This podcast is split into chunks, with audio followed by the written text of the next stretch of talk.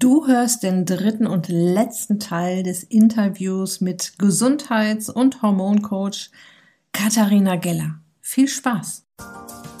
Herzlich willkommen in der Podcast-Show Once a Week, deinem wöchentlichen Fokus auf Ernährung, Biorhythmus, Bewegung und Achtsamkeit. Mit Daniela Schumacher und das bin ich.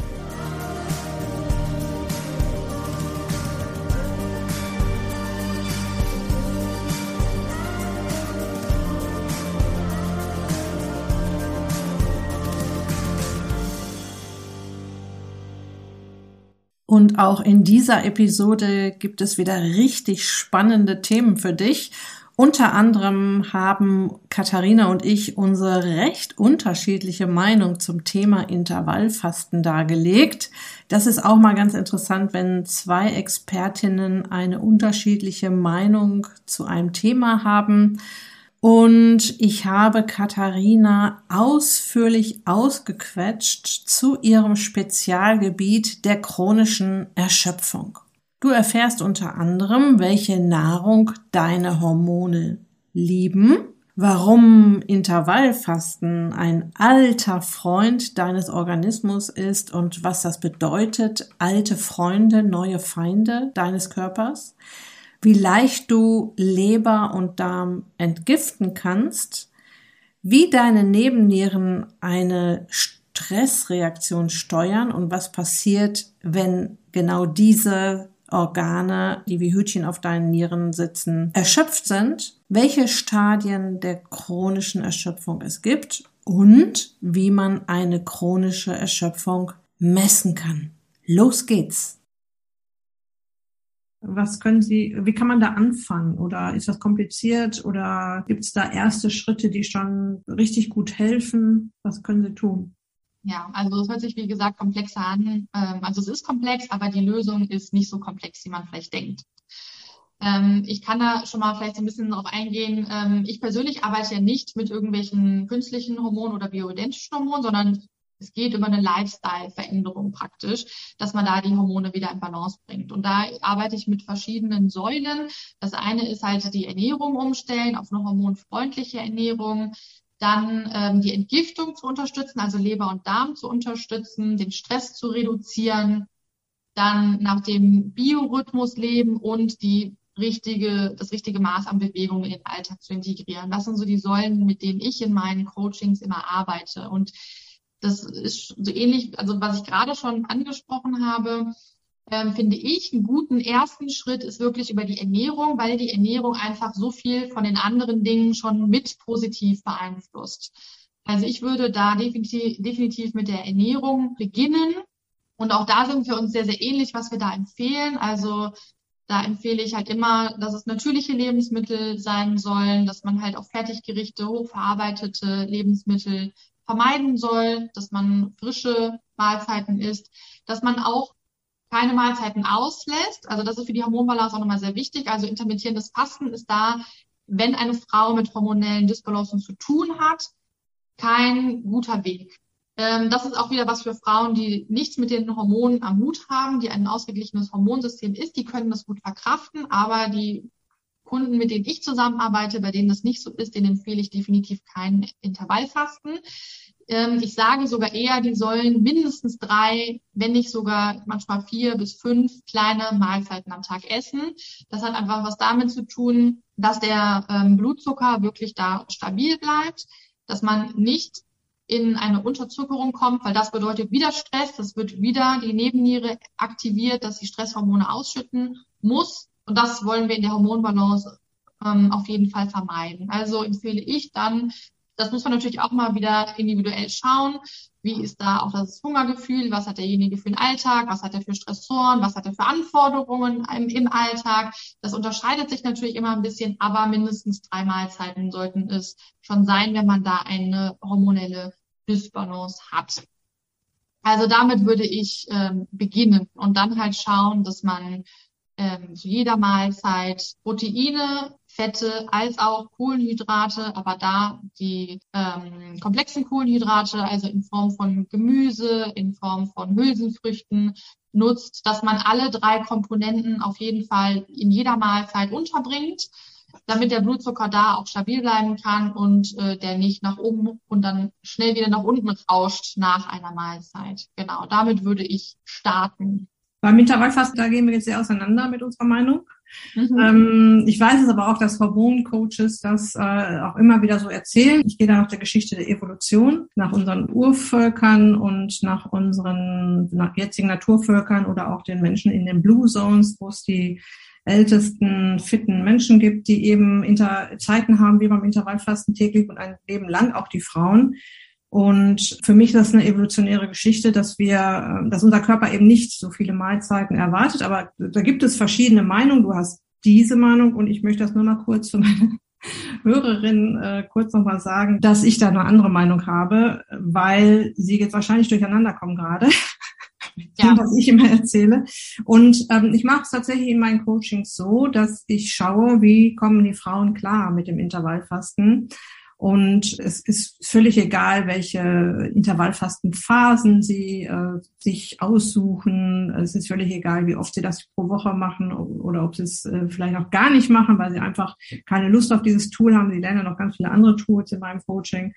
Und es ist für mich das flexibelste Tool, was es überhaupt gibt ähm, in dieser ganzen Ernährungsgeschichte, weil es eben sehr alltagstauglich ist und was den Blutzuckerspiegel betrifft, wenn man sich wohlig satt ist in den zwei bis drei Mahlzeiten, die man hat, ich sag mal unter ordentlich Eiweiß, Fett und Kohlenhydrate in Form von Gemüsesalat und Obst und Hülsenfrüchten, drin hat, dann ist man auch satt bis zur nächsten Mahlzeit. Man braucht dann, der Blutzuckerspiegel geht dann mal ein bisschen runter, ja, aber das ist ja jetzt kein chronischer Stress. Das ist ja ein alter Freund unseres Körpers. Das ist ähm, Hunger, Durst, ein bisschen Gefahr, Hitze und Kälte sind da alles alte Stressoren. Also die, die jucken unseren Körper nicht, weil er schon so lange damit klarkommen muss, über viele Millionen Jahre. Das ist eher ein sanfter Stressreiz, der uns gesund macht. Aber nochmal, ich weiß, dass die Meinungen da auseinandergehen. Ich respektiere das auch. Ja, und ja, es gibt so viele Themen, wo man sich drüber streiten kann. Ich sag mal, Soja ist gesund oder ungesund, Intervallfasten ist gesund oder ungesund, ähm, oder die Milchprodukte sind alle böse und solche Geschichten.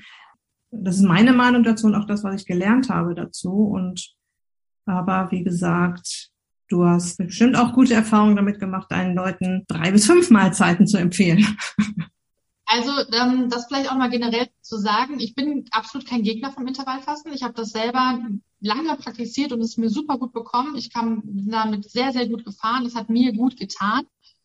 Ähm, also ich bin kein genereller Gegner vom Intervallfasten. Mhm. Aber die Kunden, mit denen ich zusammenarbeite, die leiden halt an einer hormonell bedingten starken Energielosigkeit. Also die haben wenig Energie, die fühlen sich ständig schlapp und müde. Und wenn da habe ich halt bessere Erfahrungen gemacht, dass die nicht auf Mahlzeiten verzichten, weil das das einfach noch, noch schlimmer gemacht hat. Aber ähm, wie du schon sagst, ähm, ich bin da kein Gegner, ich finde es selber gut, habe selber praktiziert und äh, da muss man einfach individuell schauen und bekommt einem das oder nicht. Und das ist bei jedem anders. Ja, und wie gesagt, es gibt Experten wie dich und mich und wir haben unsere Ausbildung, wir haben äh, etwas gelernt und du hast es halt in eine andere Richtung gelernt, auch mit einem anderen Kontext. Aber wir haben ja gerade gesagt, Schritt für Schritt Anleitung. Was ist denn jetzt außer der Ernährung? Hat du hast gesagt, noch Entgiftung unterstützen, Stress reduzieren, haben wir ja schon drüber gesprochen. Nach dem Biorhythmus äh, Leben und Bewegung integrieren, das ist auch klar. Aber was verstehst du unter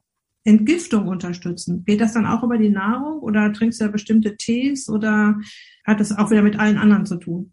Also das ist natürlich wieder, also es hat viel mit der Nahrung zu tun, weil wenn ich eine, ähm, ich sag mal, clean Ernährung habe, also ohne große Zusatzstoffe, stark verarbeitete Lebensmittel, belaste ich den Körper ja automatisch weniger. So auch die Leber und den Darm. Also wenn ich da bestimmte Faktoren rausnehme, dann habe ich schon automatisch die Entgiftung nicht unbedingt unterstützt, aber nicht so sehr in Anspruch genommen, dass die, die Leber und der Darm so viel arbeiten müssen. Das ist auf jeden Fall ein sehr, sehr großer Faktor. Mhm. Ähm, was da weiter Leber und Darm unterstützen, sind Bitterstoffe zum Beispiel. Das hat jetzt indirekt auch was mit der Nahrung zu tun, weil ich kann natürlich Bitterstoffe in die Nahrung integrieren, indem ich bittere Salate, wie zum Beispiel Rucola, Endiviensalat, Chorizo, äh, Chorizo. Aber Chorizo schmeckt auch gut. Radicchio-Salat ähm, regelmäßig esse, dann habe ich über die Bitterstoffe auch da schon mal die Leber und den Darm unterstützt bei der Entgiftung, weil die Bitterstoffe da einfach das ganze System, Entgiftungssystem anregen. Jetzt kann man natürlich sagen, ähm, ich mag, möchte diese Dinge nicht unbedingt essen oder ich mag das einfach nicht. Dann gibt es auch andere Möglichkeiten. Es gibt zum Beispiel Bittertropfen, die man nehmen kann, die man sich einfach über so eine Pipette auf die Zunge träufeln kann. Ähm, wenn man das regelmäßig ähm, im Tag, ich sag mal, ein bis dreimal am Tag sich da so ein paar Bittertropfen drauf macht oder Bittertee, Löwenzahntee oder es gibt bestimmte Teemischungen aus verschiedenen Faktoren. Da kommt dann Löwenzahn, Mariendistel, was kommt noch da rein? Fällt mir jetzt gerade so nicht ein. Auf jeden Fall gibt es bestimmte Teemischungen, die man entweder kaufen kann oder sich mischen lassen kann, die die Entgiftung da auch unterstützen. Aber auch das läuft über Bitterstoff. Also da kann man verschiedene Wege wählen und mal schauen, was kann man am besten in den Alltag integrieren, weil ich bin immer ein Fan davon, dass es so wenig Aufwand wie möglich sein soll, damit es auch wirklich umgesetzt wird. Und deswegen sage ich jetzt nicht, jeder muss ähm, den Tee trinken. Wenn jetzt einer mehr mit der Ernährungsumstellung und sagt, ich, ich mag gerne abends einen Salat mit Rucola, ist das für mich genauso in Ordnung. Wenn jetzt aber einer sagt, ich komme mit den Bittertropfen am besten zurecht, ist das auch in Ordnung. Hm. Da darf jeder so ein bisschen so seinen Weg finden, wie es am besten umsetzbar ist, weil das ist halt das A und O, damit es auch wirklich langfristig umgesetzt werden kann. Also die Ernährungsumstellung und die Bitterstoffe kann man da die Entgiftung schon sehr, sehr unterstützen. Es gibt noch andere Wege, wie zum Beispiel Wechselduschen, Trockenbürsten. Das sind alles so Sachen, so Kleinigkeiten, die man ähm, noch umsetzen kann, um das ganze System noch mehr zu unterstützen. Bittertropfen gibt es übrigens auch äh, sehr gute bei der Apotheke Greif. Man könnte meinen, ich werde bezahlt für die Werbung, aber werde ich nicht. ich finde sie, ich, ich find die nur klasse, weil die stehen ja tatsächlich selbst noch in der Apotheke und mischen das alles selbst. Ne? Ja. Also die ganzen Produkte, die die äh, herstellen oder verkaufen, die sind von dem Mann selbst hergestellt, von dem Apotheker Greif. Ne? Ja, das ist super. Jetzt hast du ja das Herzen, dein Herzenthema ist die chronische Erschöpfung. Ja, und wir haben ja mhm. vorhin schon auch über chronischen und akuten Stress gesprochen. Deshalb kann man sich jetzt schon so ein bisschen vorstellen, was der Unterschied sein kann zwischen einer normalen Erschöpfung und einer chronischen Erschöpfung. Aber woran kann man denn erkennen oder gibt es irgendwelche Anzeichen dafür, dass man eine chronische Erschöpfung hat? Und wie kommt sie, also wie entsteht sie? Also Energielosigkeit und Erschöpfung kann natürlich zahlreiche Ursachen haben. Also da kann man jetzt also auch nicht nur sagen, das sind immer die Hormone schuld, ähm, sondern da gibt es sehr, sehr, sehr viele Optionen, warum man solche Symptome haben können. Ich habe mich jetzt auf die hormonell bedingte Erschöpfung fokussiert. Das ist das, womit ich am meisten arbeite. Und man sagt so, wenn man erschöpft ist über einen längeren Zeitraum, so ab sechs Monate, und das ist im Vergleich zu sonst in der Vergangenheit deutlich ausgeprägter. Dann kann man sagen, es ist eine chronische Erschöpfung. Und man ist dann auch erschöpft, auch wenn man ausreichend schläft. Also ich, man schläft trotzdem sieben bis acht Stunden jede Nacht. Und man ist trotzdem immer erschöpft und müde. Und das über fünf, sechs, sieben Monate, dann spricht man da von einer chronischen Erschöpfung. Wenn diese ähm, Erschöpfung jetzt hormonell bedingt ist, dann geht sie meistens mit anderen Symptomen einher. Und das sind dann Symptome wie, dass man dauermüde ist, also man hat acht Stunden geschlafen, man steht aber auf und man fühlt sich überhaupt nicht ausgeruht zum Beispiel. Das ist ein Anzeichen dafür, dass da vielleicht ein Ungleichgewicht in der, in der Cortisolkurve ist, was dann zu einer hormonellen Erschöpfung oder Energielosigkeit führen kann. Die Patienten, mit denen ich arbeite oder die Kunden, die fühlen sich oft schlapp und kraftlos. Also für die ist ähm, ein Spaziergang eine riesen Herausforderung, weil sie sich einfach super schlapp fühlen und am liebsten die ganze Zeit ähm, sich ausruhen würden. Die haben Muskelschmerzen, wie so ein Muskelkater, obwohl sie nichts großartig an körperlicher Belastung gemacht haben. Sie haben Konzentrationsschwierigkeiten, können sich nicht mehr gut fokussieren. Sie ähm, sind oft total gereizt, werden schnell wütend, obwohl sie das überhaupt nicht von sich kennen. Sie fühlen sich oft überfordert mit den Aufgaben ihres Alltags, was sie vorher auch nicht hatten. Sie sind schnell genervt, Sie haben oft so ein Traurigkeits- oder Wutgefühl in sich. Und dazu kommen dann noch die Beschwerden, die wir auch schon besprochen haben, wie zum Beispiel Schlafstörungen, Hitzewallungen, Gewichtszunahme. Also das sind so, so typische Beschwerden, die für eine hormonelle Erschöpfung sprechen. Und da habe ich einen Selbsttest entwickelt, den man sich bei mir kostenlos auf der Seite runterladen kann und den man machen kann. Ähm, und da sind halt ganz viele Symptome aufgelistet und man kann einfach mal so ankreuzen, was trifft auf mich zu. Ähm, also in Bezug, Bezug auf die letzten sechs Monate dass man da einfach mal schaut, ähm, was, was ja begleitet mich so jeden Tag. Und dann gibt es eine Auflösung. Das ist jetzt keine Diagnose und es ersetzt auch keine ärztliche Untersuchung. Das ist ganz, ganz wichtig zu sagen, weil man kann diese Dinge auch messen lassen. Das müsste man aber beim Arzt oder in Selbstleistung, weil die meisten Ärzte messen das nicht gerne, weil eine hormonelle Erschöpfung ist in der Schulmedizin nicht anerkannt. Das heißt, beim Arzt finden die meisten Klienten da überhaupt keine wirkliche Hilfe, aber man kann es messen als Eigenleistung dann. Das heißt, dieser Test ist keine Diagnose, er setzt keine ärztliche Behandlung, aber es gibt einen Hinweis darauf, ob die Erschöpfung vielleicht hormonell sein könnte. Und äh, eine Nebennierenerschöpfung kommt oder entsteht auch unter oder der Hauptgrund ist dann auch im Prinzip Stress.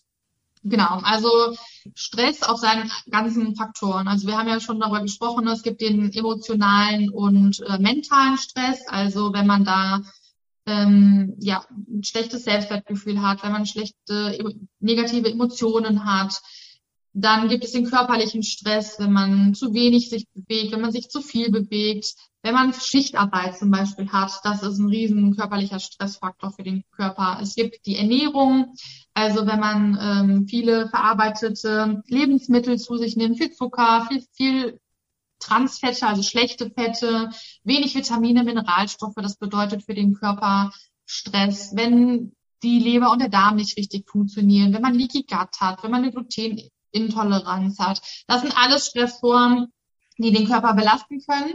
Und was dann passiert, wie gesagt, die Reaktion des Körpers ist immer die gleiche auf all diese Stressoren. Und die Nebenniere, das ist ähm, ein, ein endokrines Organ, das heißt, die Nebenniere produziert Hormone, die sitzen auf den Nieren drauf, wie so Hütchen. Und die Nebennieren, die produzieren die Stresshormone Cortisol und Adrenalin. Sie produzieren auch noch andere Hormone, aber das sind so die Haupthormone, die die Nebennieren produzieren. Und das heißt, immer wenn wir diese Stressoren haben, wird ähm, Cortisol und Adrenalin ausgeschüttet. Und wenn das jetzt zu einem Dauerzustand kommt, dass wir ständig die Stresshormone ausschütten, dann kann es zu einer Nebennierenfehlfunktion kommen. Und die wird, je nachdem, welche Literatur man schaut, in drei oder vier Stadien eingeteilt und ähm, hat, geht dann mit verschiedenen Symptomen einher. Wenn du magst, kann ich so ein bisschen auf die Stadien einmal eingehen, dass man das so ein bisschen einsortieren kann. Also versuch's kurz und knapp zu halten. Im Prinzip im ersten Stadium hat man einfach viel Stress. Man hat eine Phase, vielleicht irgendein Projekt, was zwei, drei Monate dauert, zusätzlich zum normalen Alltagsstress und die Nebenniere produziert dauerhaft Stresshormone. Ähm, das heißt, das, das, das Level von den Stresshormonen, von Cortisol, ist den ganzen Tag etwas erhöht. Das äußert sich dann meistens in ja, PMS. Das hatten wir schon ein paar Mal heute. Spannende Brüste vor der Periode, Gereiztheit, dass man das Gefühl hat, man ist total gestresst und man hat vielleicht ein höheres Schlafbedürfnis, weil man einfach total kaputt ist das ist, würde ich mal sagen, so der normale Stress, den wahrscheinlich viele kennen. Dann im zweiten Stadium hat man über einen längeren Zeitraum, also länger als vielleicht diese zwei, drei Monate, oder man hat halt mehr Stressoren, die noch wirken auf den Körper, so dass der, dass die Nebennieren noch mehr ähm, Stresshormone ausschütten müssen. Und irgendwann ist die Nebenniere total irritiert, weil sie das eigentlich von Natur aus nicht so kennt, dass sie die ganze Zeit über Stresshormone ausschütten muss. Und in dem zweiten Stadium kann es dann passieren, dass die Ausschüttung des Cortisols unregelmäßig wird. Das heißt, im Normalfall hat man eine normale Cortisolkurve, die auch wichtig ist und auch von der Natur so vorgegeben ist, mhm. die morgens hoch ist. Also die hat zwischen 6 und 8 Uhr so ihren höchsten Punkt und das ist auch dann der, die Uhrzeit, wo wir aufstehen, wo wir voller Energie den Tag starten, normalerweise, wenn das alles gut funktioniert. Und die geht dann so langsam nach unten und abends zwischen 18 und 20 Uhr hat sie ihren niedrigsten Punkt und dann ist die Cortisolausschüttung normalerweise am niedrigsten und dann wird Melatonin ausgeschüttet, damit man dann auch wirklich schlafen kann. Mhm. Wenn diese Kurve durch eine dauerhafte Belastung der Nebenniere gestört ist, kann es sein, dass sie sich umkehrt, dass wir also morgens aufwachen, wir haben geschlafen, vielleicht auch normale gute Schlafdauer von sieben bis acht Stunden und wachen aber auf und sind todmüde. Wir kommen überhaupt nicht aus dem Quark. Wir brauchen erstmal drei Kaffee, damit wir überhaupt irgendwas auf die Reihe bekommen. Und abends zwischen 16, also zwischen 18 und äh, 20 Uhr, wären wir plötzlich topfit und haben das Gefühl, wir könnten jetzt noch das ganze Haus umräumen, wo alle anderen schon ins Bett gehen. Mhm. Das ist so ein typisches ähm, ja, Symptom im zweiten Stadium, dass man da eine umgekehrte Cortisolkurve hat. Es kann aber auch sein, dass die schwankend ist, dass wir also vielleicht morgens noch relativ fit sind, aber dann so zwischen 10 und 11 vielleicht einen Tiefpunkt haben und dann sind wir so richtig müde, wir wissen gar nicht, wie wir die Augen aufhalten können. Dann essen wir vielleicht was, trinken Kaffee, greifen zu Zucker, damit wir wieder Energie haben. Dann äh, hat sie wieder Hoch, dann haben wir vielleicht nochmal gegen 17 Uhr ein Tief und dann gegen 20 Uhr geht's wieder hoch und wir können wieder nicht schlafen. Also das ist alles möglich in dem zweiten Stadium. Im zweiten Stadium kommt es dann noch zum unregelmäßigen Zyklus dass sich also die Periode verschiebt, dass der Zyklus vielleicht länger oder kürzer ist als normalerweise. Man ist ständig müde, man kommt also gar nicht mehr so richtig aus der Müdigkeit raus, man ist energielos, man ist nicht mehr so belastbar, wie man das eigentlich von sich kennt. Man ist also schneller überfordert. Ähm, man ist müde, obwohl man eigentlich ausreichend schläft. Man hat ein Mittagstief. Ähm, man wacht nachts plötzlich auf. Das äh, hat dann oft was mit der Verschiebung der Cortisolkurve zu tun, dass man plötzlich mitten in der Nacht einen Cortisolstoß bekommt. Man hat ähm, Muskelschmerzen, Verdauungsbeschwerden, all das wären so typisch, typische Beschwerden für, die, für das zweite Stadium. Im dritten Stadium dann ist die Nebenniere so überlastet, weil sie vielleicht über Jahre, also es kann auch manchmal sein, dass man vielleicht fünf, sechs, sieben Jahre im Stadium zwei ist, die ganze Zeit muss die Nebenniere Cortisol, Adrenalin ausschütten und die wird irgendwann müde und schüttet dann plötzlich nur noch sehr, sehr wenig Stresshormone aus. Und das heißt, wir haben da eine dauerhaft zu niedrige Cortisolkurve. Und dann ist man wirklich extrem müde und erschöpft. Man hat ein sehr, sehr schwaches Immunsystem, weil dann auch das Cortisol das Immunsystem ähm, beeinflusst. Das heißt, man ist viel anfälliger für Infekte, man hat vielleicht Wundheilungsstörungen, man ist ständig krank, man hat Hautausschläge, Ekzeme oder ähnliches. Das wären so typische Reaktionen darauf. Man hat vielleicht, kriegt vielleicht eine Autoimmunerkrankung, das könnte ein Symptom sein. Vielleicht aber auch eine Depression, starke Verdauungs- und Schlafstörungen, das wären typische Beschwerden im Stadium 3. Und Stadium 4 ist dann, wenn ähm, die Nebenniere wirklich fast gar kein Cortisol mehr ausschüttet. Das ist dann tatsächlich auch ein lebensbedrohlicher Zustand, weil wenn gar kein Cortisol mehr ausgeschüttet werden wird, sterben wir. Ähm, und wenn die Nebenniere dann wirklich kaum noch Stresshormone ausschüttet, dann wird es auch die Morbus Addison Krankheit genannt. Die muss unbedingt behandelt werden. Also da kriegt man dann Cortison, ähm, also Cortison praktisch das Stresshormon in Tablettenform, damit wir überhaupt überleben können. Zu dem Zeitpunkt liegen die meisten wirklich flach und können gar nicht mehr aus dem Bett aufstehen. Und das ist halt traurigerweise hier in Deutschland zumindest so. Ich glaube, in anderen Ländern ist es anerkannt, ist schulmedizinisch nur dieses Stadium 4 anerkannt. Hm. Und alle Stadien davor sind schulmedizinisch nicht anerkannt. Das heißt, ja, man kriegt da eigentlich von ärztlicher Seite nicht wirklich eine, eine richtige Hilfe. Ähm, man wird dann nach Hause geschickt, so von wegen, ja, äh, kümmern Sie sich mal um Ihren Stress und ernähren sich mal ein bisschen besser. Und das ist dann die Hilfe, die die Schulmedizin da äh, einen bietet. Und deswegen ist es halt so wichtig, oder mir auch so wichtig, da Aufklärung zu schaffen, weil ich krieg halt oder habe viel Kontakt mit Klienten, die total verzweifelt sind, die vielleicht eine jahrelange Leidensgeschichte hinter sich haben und keiner kann helfen, kein, kein Gynäkologe, weil sie dann halt auch diese unregelmäßigen Zyklus haben und Zyklusbeschwerden, ähm, kein Hausarzt, kein Endokrinologe, keiner kann wirklich helfen, ähm, weil, weil es einfach nicht anerkannt ist. Ja, äh, diese verschobene Cortisolkurve hat ja dann auch wieder was mit der äh, Melatoninkurve zu tun. Also die beiden, das sind ja Antagonisten, ne? also die spielen sich ja gegenseitig die Bälle zu und deshalb ist in der KPNI auch ein ganz großes Thema. Dieser verschobene Biorhythmus im Prinzip, den kann man zwar wieder hinkriegen, ja, ist auch gar nicht so schwierig. Das wirkt sich natürlich auch aus. Und wenn man bedenkt, wie fein unser Hormongeflecht ist, ne, man muss sich das wirklich als ganz, ganz feines Netz vorstellen und dass da dann solche ja, Ausschläge sind oder nicht mehr da sind, dann kann man sich vorstellen, was dann passiert. Und wenn wir das jetzt zusammenfassen, oder wenn wir die Lösung jetzt nochmal zusammenfassen, weil die Lösung haben wir eigentlich schon genannt, dann ist es genau das, was wir gerade schon gesagt haben, als es auch darum ging, die Hormonbalance wiederherzustellen, zurück zu dem, was unser Körper erwartet. Na, das ist ja eben das, was du gerade schon genannt hast, die, die natürliche Ernährung, und dann den Biorhythmus wieder in Ordnung bringen, Bewegung in einem gesunden Maß und was hattest du noch genannt? Leber und Darm unterstützen. Also, und das macht man ja, ich sag mal, mit so ganz normalen Dingen, ja, wie äh, eine gesunde Ernährung, nicht unbedingt jetzt ein Sportprogramm, aber Bewegung schon mal und einfach mal mehr rausgehen und äh, mal ab und zu runterkommen, also auch dieses vom Stress runterkommen und jetzt nicht zu meinen, ich muss jetzt einen halben Tag Urlaub nehmen, damit ich mal entspanne, sondern jeden Tag immer wieder Entspannung in den Tag einzubauen. Nur man muss es halt umsetzen. Ja, und da braucht man dann ab und zu mal einen Coach dafür, der einen so an die Hand nimmt und sagt, guck mal, das tut dir gut. Und wenn du das machst, geht es dir wieder besser.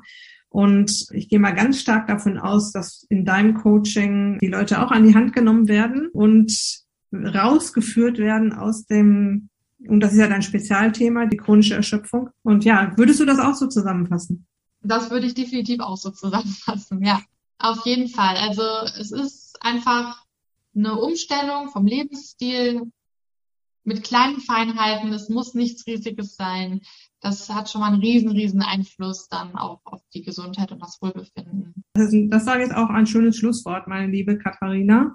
Also unfassbar viel Wissen, unfassbar viel äh, gut äh, erklärte Zusammenhänge, äh, hat mir sehr gut gefallen. Hab auch, ich habe auch ganz viel mitgeschrieben, weil ich ja das Ganze auch noch ein bisschen auch für meine Hörerinnen zusammenfassen möchte und das auch ein bisschen zusammenschreiben möchte, so dass es auch unter der Episode sich noch ein bisschen durchlesen können. Wenn jetzt die eine oder andere Hörerin denkt, die Katharina, die muss ich mal kennenlernen. Die kann mir sicher helfen. Ich erkenne mich da wieder. Ja. Wo findet man dich am allerbesten oder am leichtesten? Ja, also am leichtesten geht es äh, immer über die Homepage, weil da steht eigentlich alles an Informationen drauf. Also ähm, katharina-gela.de ist einfach die Homepage, da findet man alles an Informationen, da findet man auch den Selbsttest, den man sich runterladen kann. Da findet man auch den Link zu meinem Podcast, wo du ja auch schon Interview, äh, Interviewgast warst. Also der Podcast heißt Midlife Glow. Und ähm, das ist, glaube ich, ein ganz guter Eingangseinstieg in das ganze Thema, um sich da mal mehr mit zu beschäftigen. Das war noch ein guter Hinweis, habe ich gar nicht erwähnt, dass du auch Podcasterin bist.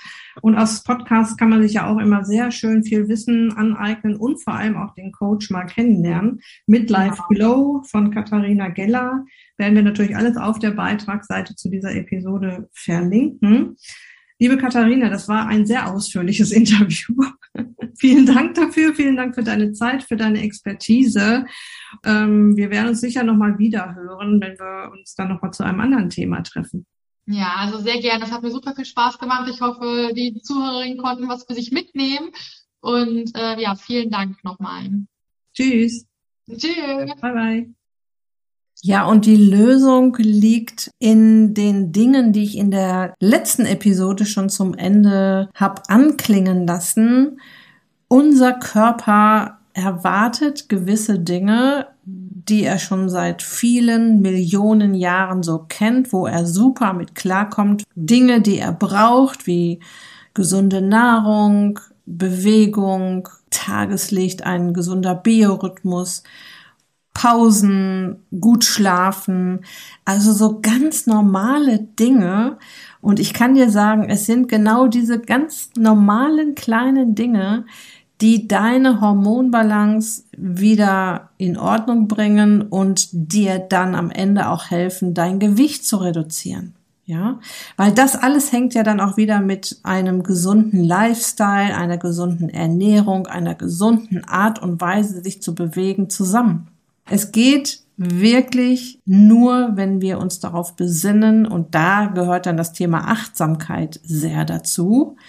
Ja, wir müssen es uns erstmal selbst wert sein, uns um uns zu kümmern und auf solche kleinen, feinen Dinge wieder zu achten. Und das reicht tatsächlich ein paar Schritte back to the roots in dieser fortschrittlichen Welt.